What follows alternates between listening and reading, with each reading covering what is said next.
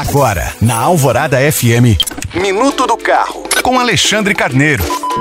A Honda vai voltar a vender a moto Saara, que fez sucesso no Brasil durante a década de 90. Completamente reprojetado, o modelo adotará um motor de 300 centímetros cúbicos de cilindrada. Trata-se da mesma unidade que já equipa a atual CB300F Twister. Até o momento, a Honda ainda não divulgou qualquer informação técnica sobre a Saara 300. Apenas confirmou o desenvolvimento dessa nova moto durante uma convenção para concessionários em Las Vegas, nos Estados Unidos.